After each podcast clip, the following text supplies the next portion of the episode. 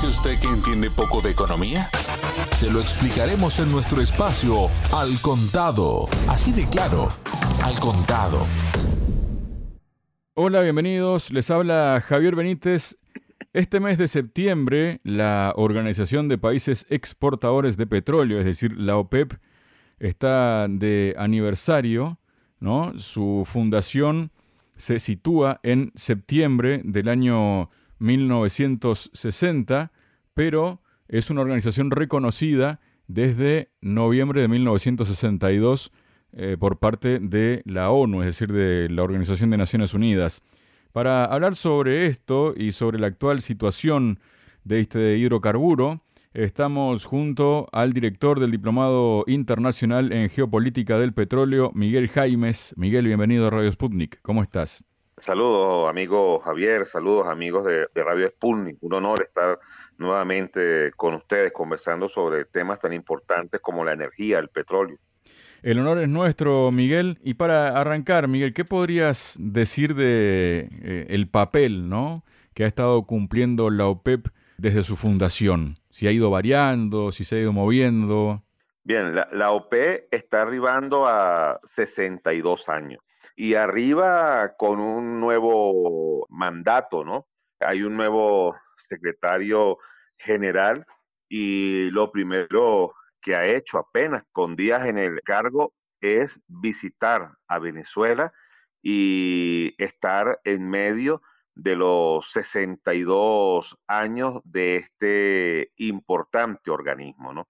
Como bien se sabe, la OPE fue fundada, estuvo participando allí Juan Pablo Pérez Alfonso, un insigne e importante venezolano, junto a Lidiaquí Tariki, y que bueno, tuvieron en aquel momento la gran idea ¿no? de crear esta organización. Ya se venía macerando su creación desde los años 1940, 1943, ¿no? Sin embargo, se dio del 10 al 14 de septiembre de 1960, ¿no? Hoy López somos 14 naciones, ¿eh? 14 naciones, y allí se concentra el 86% del petróleo que hay en todo el planeta y aporta de los 100 millones de barriles que el planeta consume diariamente, la OPE está aportando no menos del 35%.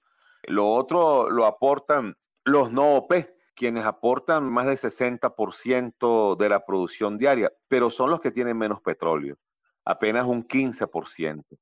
Es decir, que el futuro de la humanidad está en la OPEP porque más del 86% de las reservas del planeta están en los 14 países de la OPEP. Venezuela, Ecuador, Nigeria, Argelia, Libia, Angola, Guinea-Bissau, Indonesia, Qatar, Emiratos Árabes Unidos, Arabia Saudita.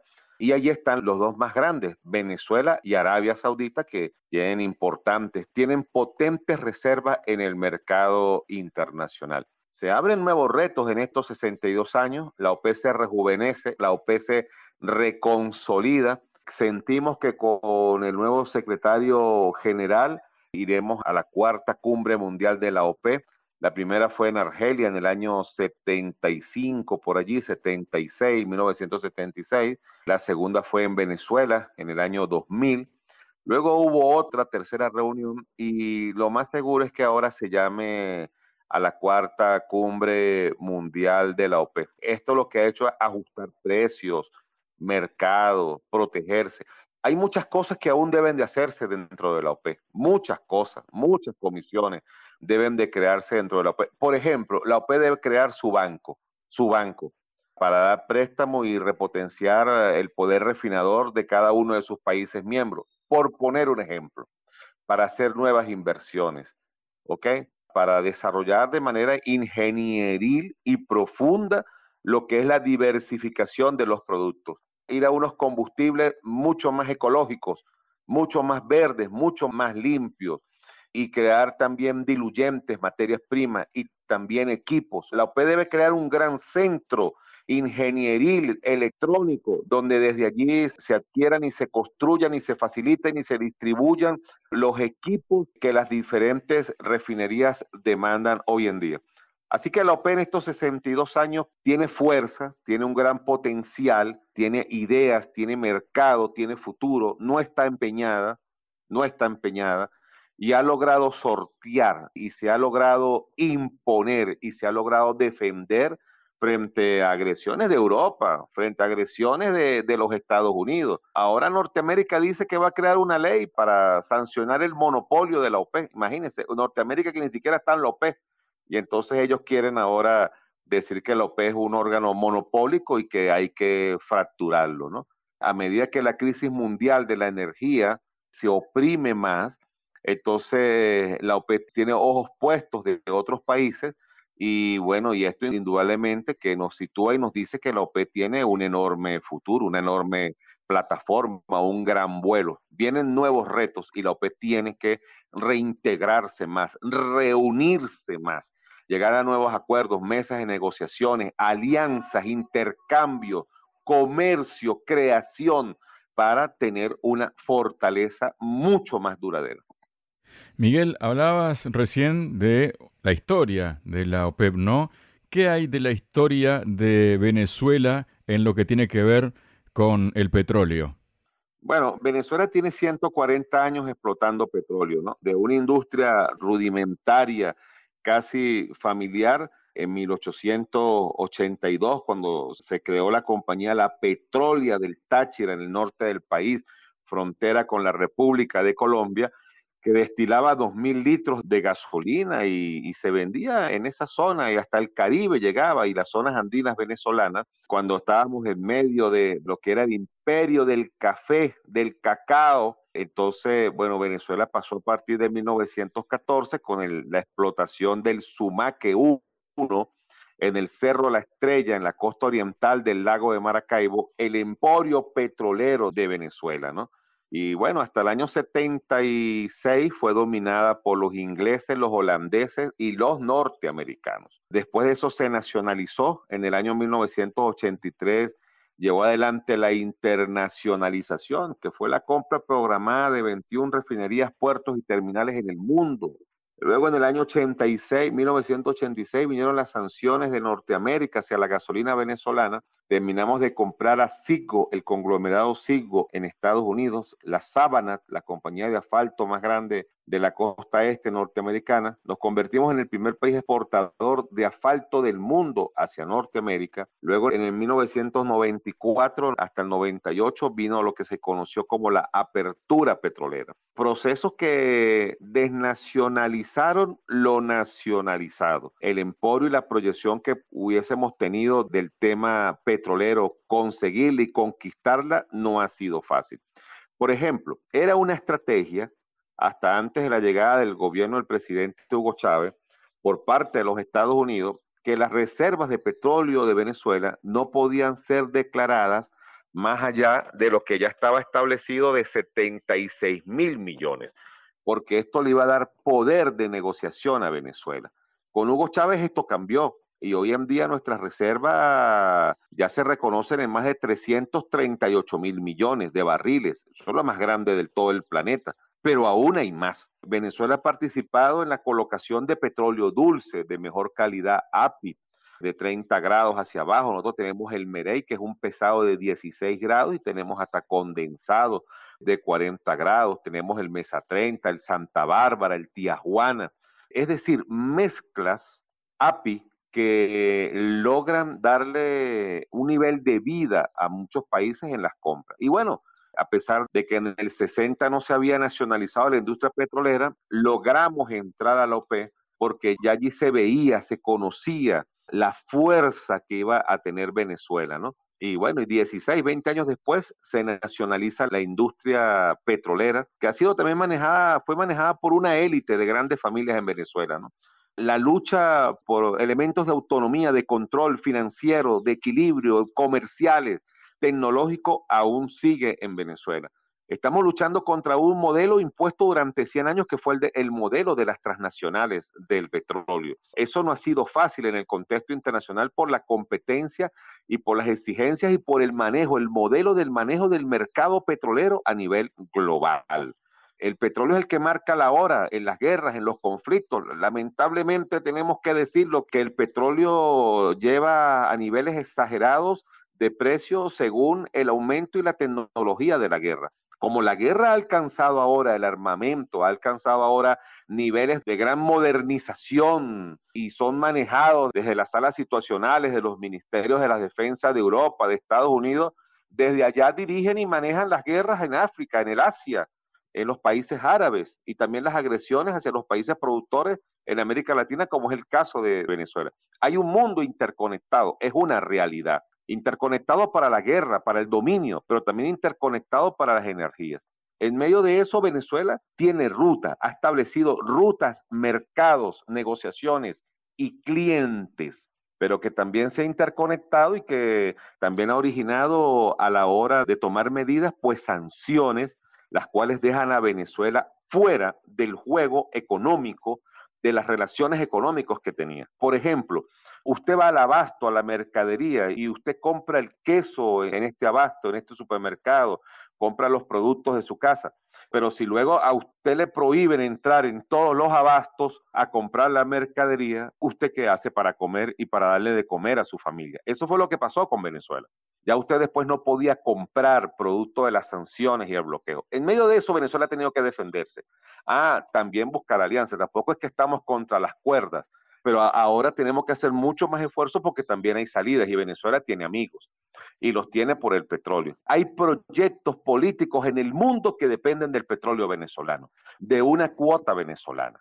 Y hay otros países que en la multipolaridad, la creación de la misma, como Rusia, China, India, la misma Sudáfrica, Bielorrusia, Venezuela se inscribió con ellos y busca otro contexto del mercado, porque el mercado no se muere, el mercado no es made in USA solamente o Europa. No, no, ahora es que hay mercado en el mundo porque ve usted el tema demográfico que hay en el planeta.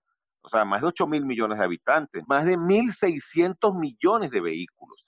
Entonces nosotros tenemos materias primas para hacer funcionar esa planta del motor en el mundo y para también lo que es el desarrollo, el mantenimiento, la vida de más de 8 mil millones de personas.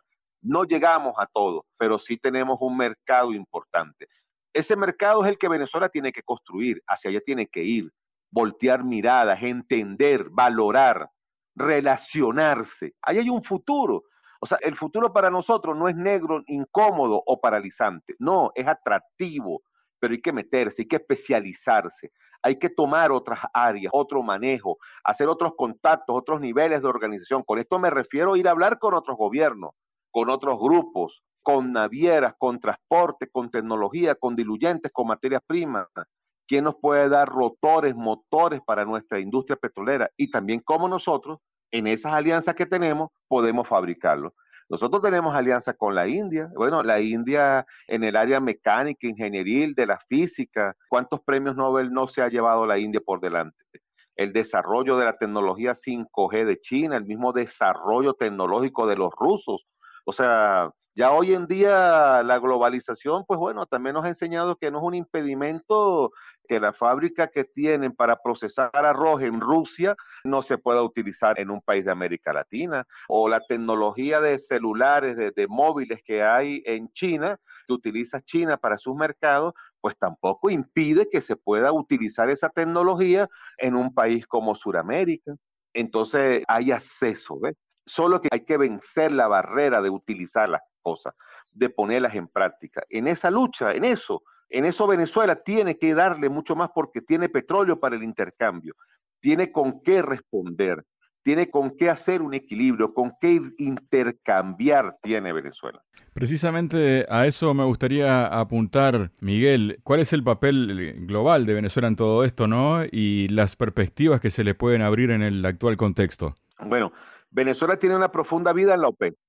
Venezuela también tiene una profunda vida en la OPEP Plus, las 10 naciones donde está Azerbaiyán, Rusia, México, participando en esta organización. Los Estados Unidos saben, huelen, se imaginan que Venezuela y otros países más están tratando de que los países de la no OPEP integren la OPEP. ¿Usted se imagina que Rusia entre a la OPEP? ¿Que Azerbaiyán entre a la OPEP? ¿Que México entre a la OPEP?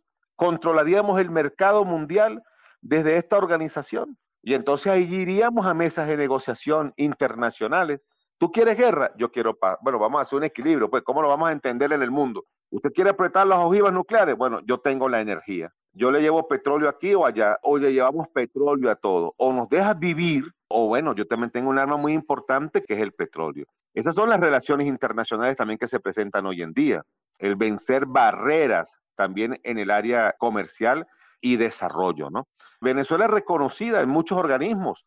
Usted lo vio en los países no alineados. Tuvimos la presidencia de los países no alineados hasta hace poco.